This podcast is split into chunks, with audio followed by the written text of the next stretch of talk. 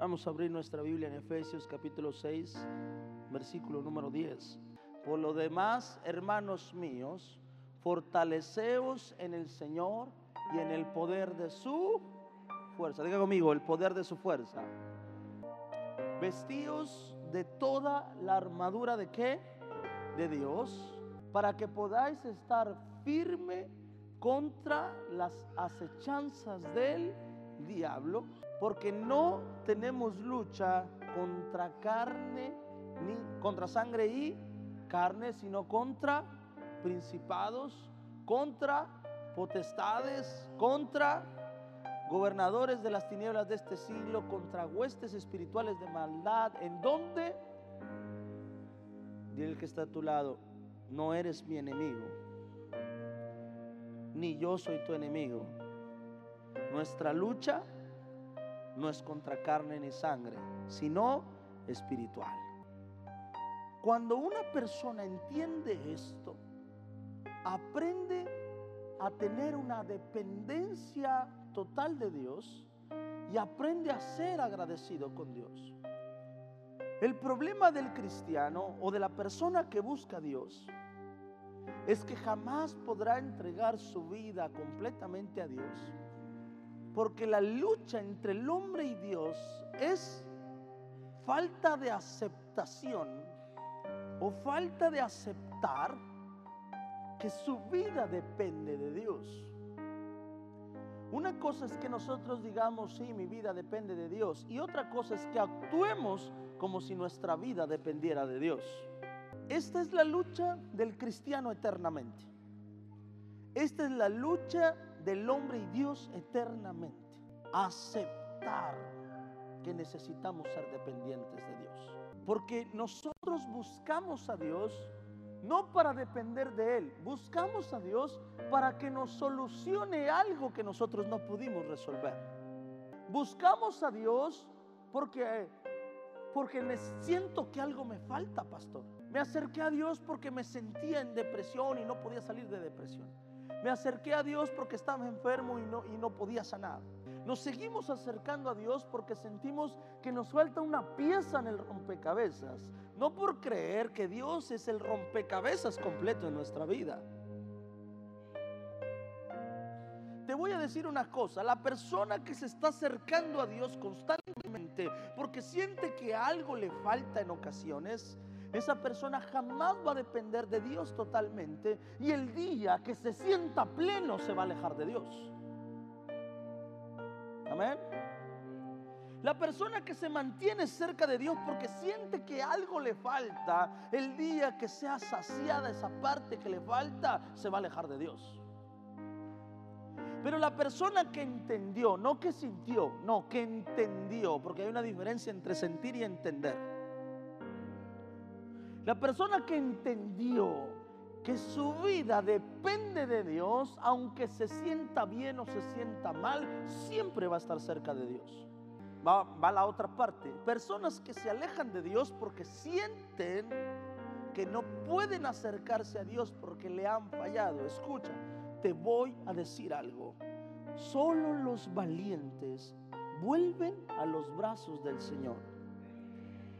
Y aquellos que entienden que está mal haber pecado, pero que está peor apartarse de su presencia. ¿Está conmigo? Dependencia de Dios. Eso es lo que necesitamos. Y eso es lo que al hombre le falta. Cuando el hombre lo entiende, dice, sabes que yo dependo de Dios, ¿sabes qué pasa? Te vaya bien, te vaya mal, te sientas bien, te sientas mal, siempre vas a estar pegado a Dios porque sabes que tu vida depende de ahí. La persona que cree que se levantó voluntariamente el día de hoy es una persona que no entiende que su vida depende de Dios. La persona que cree que todo lo que tiene en sus manos es porque se ha esforzado mucho, es una persona que no entiende que se esforzó mucho gracias a que Dios le permitió despertar un día más. Solo aquellos que hemos perdido algo de la noche a la mañana entendemos que nada de lo que tenemos tiene un seguro que nos va a durar para siempre. Si no tengo ese Dios en mi vida, quizá no llegue al éxito en el tiempo correcto, quizá llegue después o quizá nunca Si no tengo ese Dios en mi vida, quizá mi familia no estuviera unida. Si no fuera por la gracia y la bondad de Dios, quizá aprendí a amar, aprendí a perdonar. Lo primero que debes de entender es que tu poder no está en ti, que el poder está en el Señor y en el poder de su fuerza. Este es el primer paso. Aceptar que necesitamos depender de Dios. Pero cuando una persona empieza a hacer algo por sí mismo, empieza a sentirse independiente, llega un momento en que tu padre necesita soltarte por completo para que entiendas que verdaderamente no puedes coexistir tú solo. Y a veces el padre comete ese error, cuando el hijo se independiza, empieza a salvarlo, a salvarlo, a salvarlo, y nunca le deja, le da la oportunidad de sentirse lo que es estar fuera totalmente de la cobertura. Y por eso el hijo nunca, aunque se siente independiente, siempre está siendo respaldado por el padre. Cuando el padre dice, ah, te quieres independizar y corta los recursos 100%, le enseña al hijo la importancia de pertenecer junto al Padre. Espiritualmente eso es lo que sucede en nuestras vidas. Dios nos dice una cosa, yo no permito ni fríos, ni, ni, yo no permito tibios, o tienes que ser frío o tienes que ser caliente. Y el que no está conmigo está en contra de mí. Y lo que Dios dice, si quieres ser independiente, sea independiente.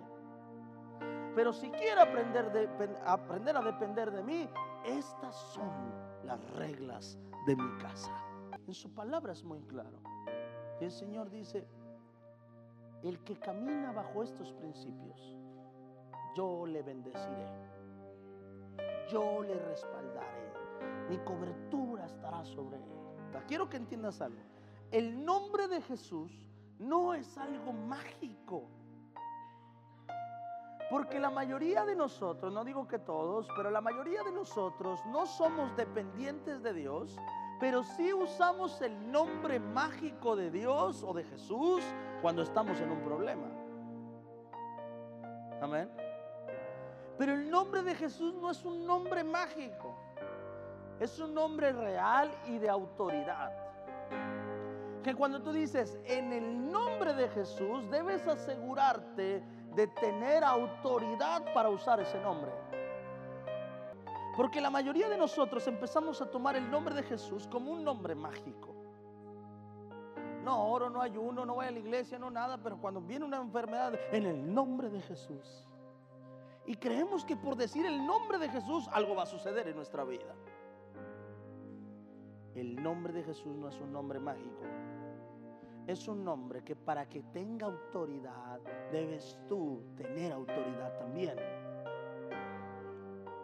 Nos alejamos de Dios, pero eh, y, ni vamos a su presencia, y ni oramos, ni ayunamos, ni vamos a la iglesia, pero antes de ir al trabajo decimos, oye, en el nombre de Jesús me va a ir bien, porque es en el nombre de Jesús. Y creemos que por usar el nombre de Jesús va a venir la bendición sobre nuestra vida, cuando bíblicamente nos enseña que no, que aunque uses el nombre 20, 50, 80 veces y con mucha fe, si no hay autoridad en ti no va a pasar absolutamente nada. Hechos 19, verso 13. Pero alguno de los judíos, diga conmigo, judíos, o sea, no era gente no de Dios, era gente de Dios, eran hijos de Dios. Dice, pero algunos de los judíos, exorcistas ambulantes, ay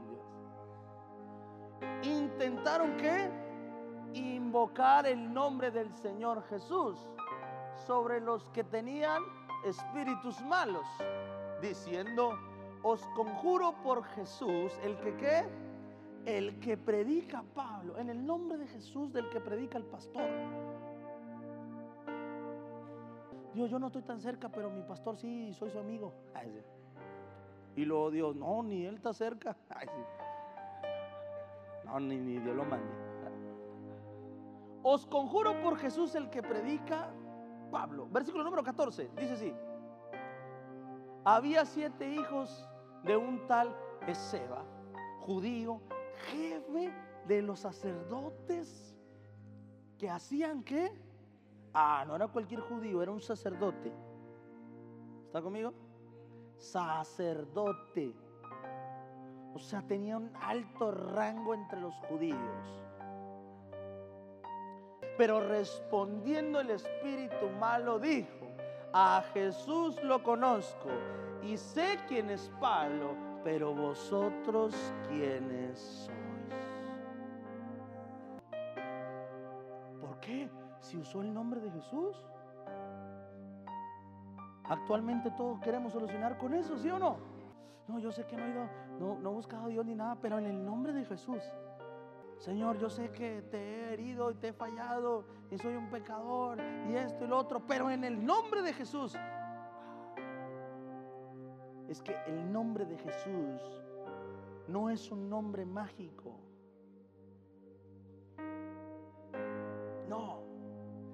Se necesita autoridad para usar el nombre de Jesús.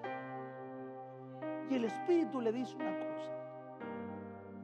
Porque pudo haber dicho, conozco a Jesús y nada más. No, pero dijo, conozco a Jesús y conozco a ese Pablo que tú dices. ¿Por qué dijo eso? Porque el enemigo aceptó una cosa, que no solo Jesús puede reprenderlo, sino que también los hombres pueden reprenderlo. Y dice, conozco a ese Jesús y conozco a Pablo, pero tú quién eres. Lo que estaba diciendo es, sé que hay hombres con autoridad, pero también sé que hay hombres sin autoridad y tú eres uno de esos. ¿Está conmigo? Eso es lo que tú eres, un hombre sin autoridad. No estaba diciendo, ah, pues que venga Jesús y me saque. No, estaba diciendo, sé que hay hombres con autoridad, pero tú eres de los que no tienen autoridad. Cuando nosotros aprendemos a depender de Dios, aprendemos a vivir para Dios. Y cuando hay una dependencia total de Dios, hay autoridad de Dios en nuestras vidas para usar el nombre de Jesús. Amén. Por eso vemos hombres en la Biblia que necesitaban un milagro. Y dice, y este era principal en las sinagogas. Este era un hombre que predicaba la palabra. Este era un hombre que era estaba a cargo de una sinagoga.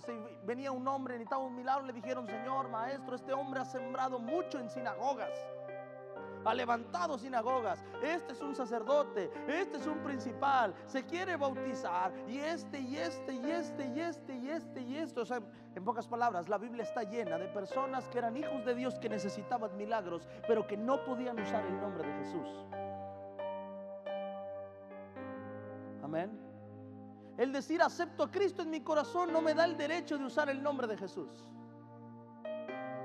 Para yo poder usar el nombre de Jesús necesito autoridad en mi vida. Y el miércoles le prediqué sobre cómo se toma la autoridad de Dios o cómo nos sentamos en lugares celestiales.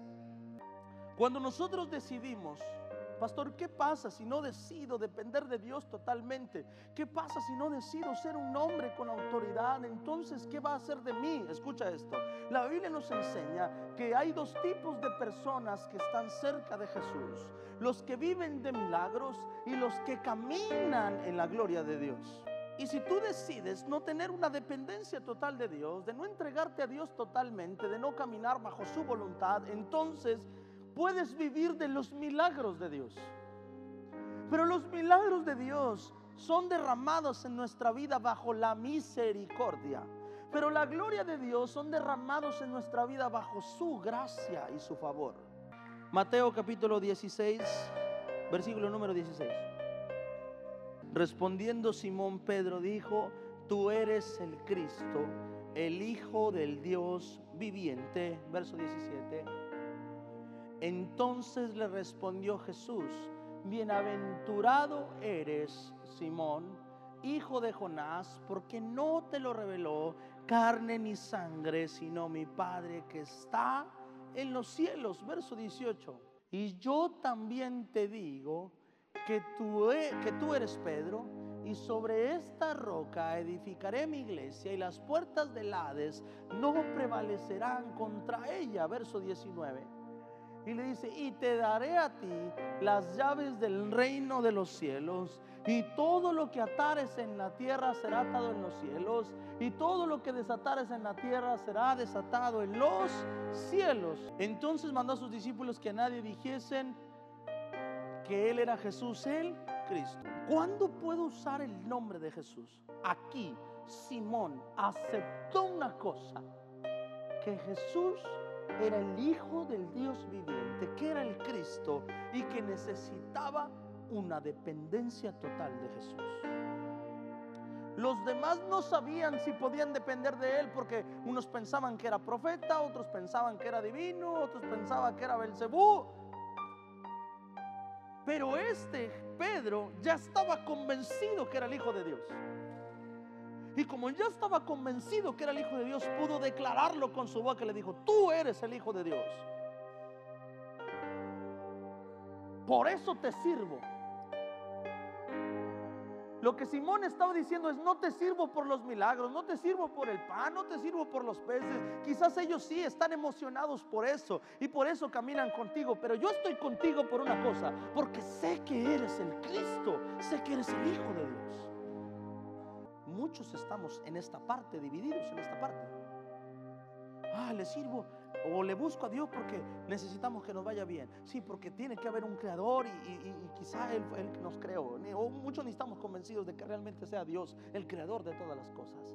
Porque sé que existe algún ser supremo. Porque esto, porque lo otro. Me acerco a Dios porque necesito un milagro en mi vida. Me acerco a Dios porque necesito que me vaya bien. Necesito acercarme a Dios para agradarle a Dios y no vaya a ser que si falto al culto me va mal. Pero la razón por la que tú deberías buscar a Dios es esta. Es decir, ¿por qué vas a la iglesia y decir? Porque sé que mi Dios es real. Y porque sé que mi vida depende de Dios. Porque sé que soy su hijo. Y sé que Él es mi Padre. Cuando venga esa convicción a tu vida, estarás dispuesto a que Dios cambie tu vida. Estarás listo para que Dios transforme tu vida para que Dios te llame, no a su presencia. ¿Cuántos quieren ser llamados a su presencia?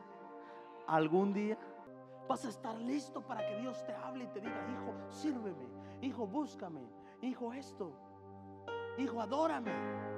Y vas a estar listo. Y esto es lo que hizo Simón.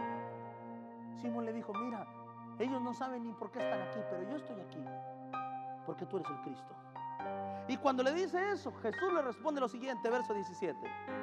Entonces le respondió Jesús, le dijo, bienaventurado, le dijo, doblemente bendecido eres, Simón. Tu bendición no es como la de aquellos, tú eres bienaventurado. Tu bendición no es como el leproso que fue sano. Tu bendición no es como el que se, el que se comió el pan junto a los otros 4.999. Tu bendición no es como la de la mujer del flujo de sangre. Tu bendición no es como la del paralítico de Tesda. Tu bendición no es como todos aquellos que se echaron el vino que yo convertí. Tu bendición es muchísimo mayor. Tú eres bienaventurado.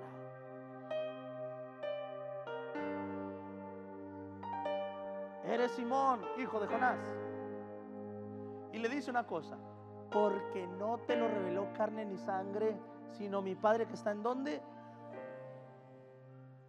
Si vamos a Efesios, lo que leíamos decíamos que Dios nos quería sentar en lugares celestiales para que por medio de su iglesia se conociera la verdad. Le dijo, ya no eres un ignorante porque en los cielos algo se te fue revelado. En pocas palabras, le dijo Simón, tú estás sentado en lugares celestiales por eso entiendes quién soy. Y a ti que te daré las llaves del reino de los cielos y todo lo que atares en la tierra será atado en los cielos. Ya lo leímos, amén. Ahí va, se lo voy a explicar. No está diciendo que ahora nosotros sigamos a Pedro, no está diciendo eso. está diciendo lo que pasa cuando una persona reconoce quién es su Dios. No está poniendo a Pedro por encima de todos los apóstoles, ni está poniendo a Pedro por encima de nosotros como alguien a quien seguir espiritualmente. No, porque después vemos a un Pablo que también lo aceptó, que también lo reconoció y Dios le dio la misma autoridad que le dio a Pedro. No, nos está explicando lo que pasa con todos aquellos que aceptan que necesitan depender 100% de su Dios. Todos aquellos que aceptan que necesitan depender de su Dios, ¿sabes qué pasa? Dios te da un poder y te da una autoridad para poder usar el nombre de Jesús.